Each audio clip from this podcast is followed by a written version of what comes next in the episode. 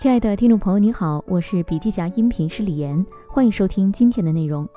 本期音频还可以在喜马拉雅、懒人听书、蜻蜓、乐听、三十六课、荔枝等平台收听，搜索“笔记侠”即可。你也可以关注我们的微信公众号“笔记侠”，查看更多内容。当下世界经济进入一个不稳定和不确定的乌卡时代。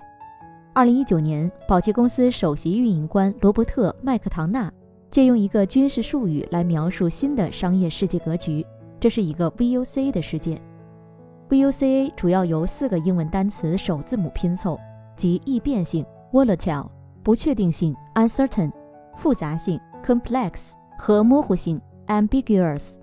这个单词的中文音译就是乌卡。在2020年疫情发生之后，复杂、不确定频频发生，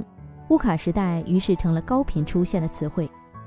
未来简史在二零一七年一月出版的序言中，曾预言二十一世纪饥荒、疫情、战争不再是人类面临的主要议题。然而，仅仅过了三年，新冠疫情席卷全球，至今依然威胁着世界各国。这就是乌卡时代的特征。乌卡时代无法理论推演，无法逻辑分析，没有数据证明，甚至无法经验总结，而是一切处于实时中的未知中。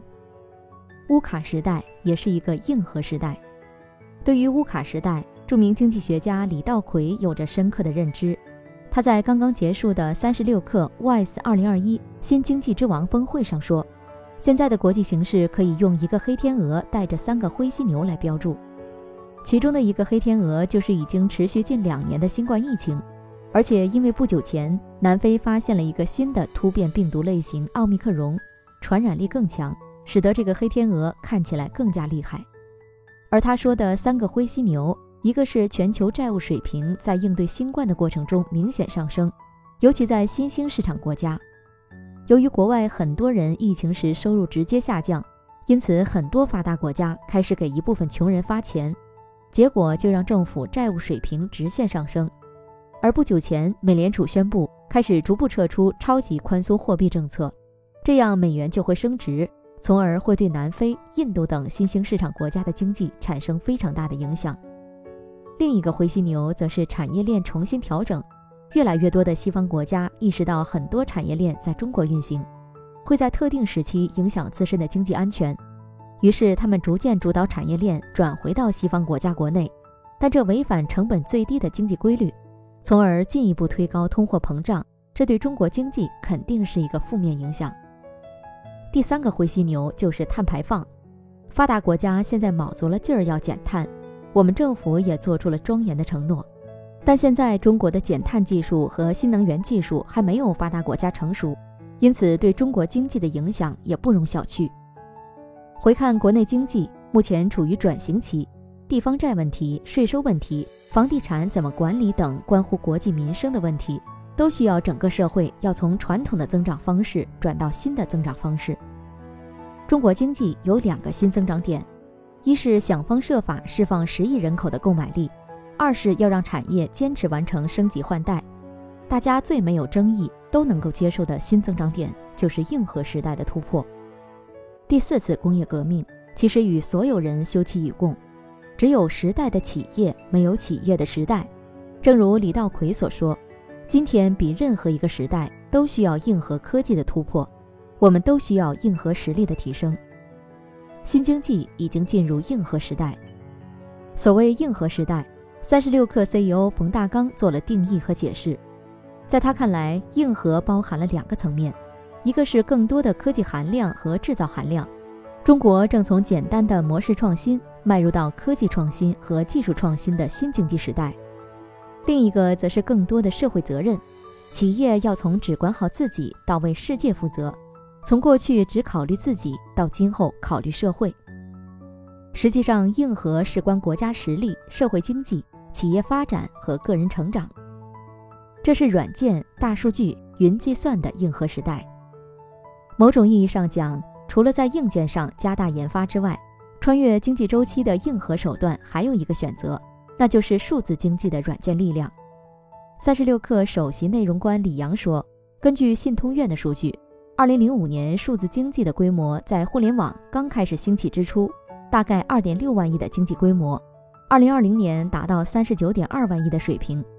所以，我们认为数字经济是未来十年唯一可以确定的趋势。京东云副总裁徐小健也觉得，数字经济是过去乃至未来中国企业穿越周期的杀手锏。越来越多的企业家发现，通过在线会议和网络办公，原本要把员工聚集一起才能完成的工作，现在可以依靠数字化的管理工具，让员工在家高质量完成。正因为如此。企业对数字化工具的依赖程度逐渐提高，而各种方便且高效的软件也在不断节省企业管理中付出的精力和时间。数字化对于企业带来的利益和好处毋庸置疑。比如当下最火的元宇宙，前几天朋友圈疯狂转发钱学森将 VR 定义了一个灵境的世界，说能大大扩展人脑的知觉，使人进入前所未有的新天地，新的历史时代就要开始了。在三十六氪首席内容官李阳眼中，中国企业的创新进入了深水区，它比以前的难度更加大了，整个周期也被拉长了。因此，不光创新者需要做好准备，还需要鼓起勇气，做那些以前觉得吃力不讨好的事情，夯实发展基础，做硬核的突破。硬核时代，人人有责。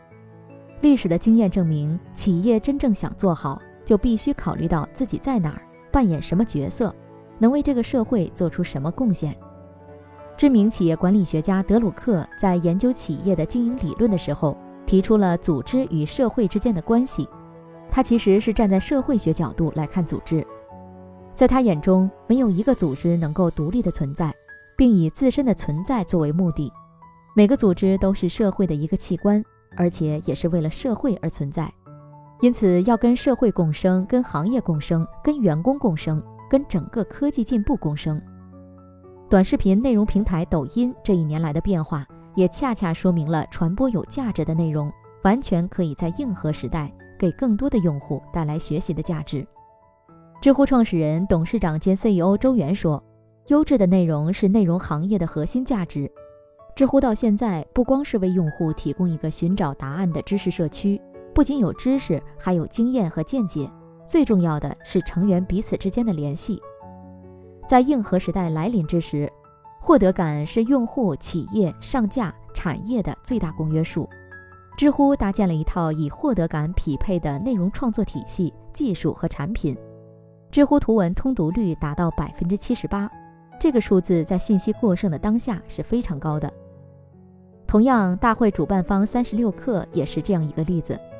现在的三十六氪其实不只是一个外部看到的内容平台。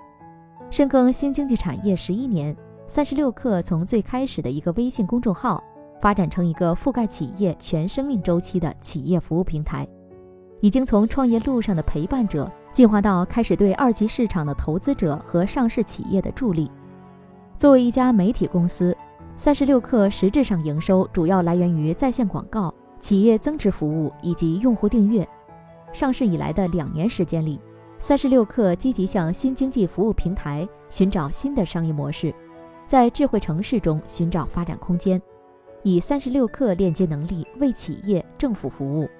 利用八十多万家企业资源孵化企业服务点评平台，在万亿规模的企业软件市场寻求发展空间。在三十六氪上市之前，CEO 冯大刚就曾在内部会议上统一思想。三十六氪要成为一家强大的媒体公司，为了达成这个目标，冯大刚给出充分的时间，三加一百年。前三年实现三十六氪上市，以此证明三十六氪是一家健康的公司，拥有可以规模化取得收入、有持续增长的能力。后面一百年，三十六氪要做服务型平台，从狭义的媒体公司做成强大的媒体公司。冯大刚已经完成了第一步。现在距离百年实践已经过去了两年，企业增值服务在三大业务板块中占比越来越高。做好服务，本质上是给企业客户带去增量，积聚影响力。当前的三十六氪平台，除了新闻内容之外，还有起伏点评、创投课堂、零课等等服务平台。某种意义上，三十六氪由内容平台向服务平台的转换，也是可持续发展的要求。其实，在乌卡时代，所有可持续发展的核心都是硬核能力的竞争。新一代的创业者们与企业家们，不仅需要商业战争的实力与勇气，还要拥有躬身入局的硬核责任与担当。在三十六氪 CEO 冯大刚眼里，中国企业家经历了无数次像今天这样的变化，这种变化既不是第一次，也不会是最后一次，但是每一次企业家都能应对，并且做得很好。因为对于企业家来说，只有直面困难并迎难而上，才可能有好的结果。而这种精神，其实才是企业家最应该具有的硬核。好了，亲爱的听众朋友，今天的分享就到这里，感谢您的收听。有任何感想和建议，您都可以在评论区留言。新商业干货就看笔记侠，深度专访、品牌传播、线下沙龙等商业合作。如有需要，烦请联系笔记侠商务小伙伴魏志尚，联系方式：幺七六三幺八八幺九五七，幺七六三幺八八幺九五七。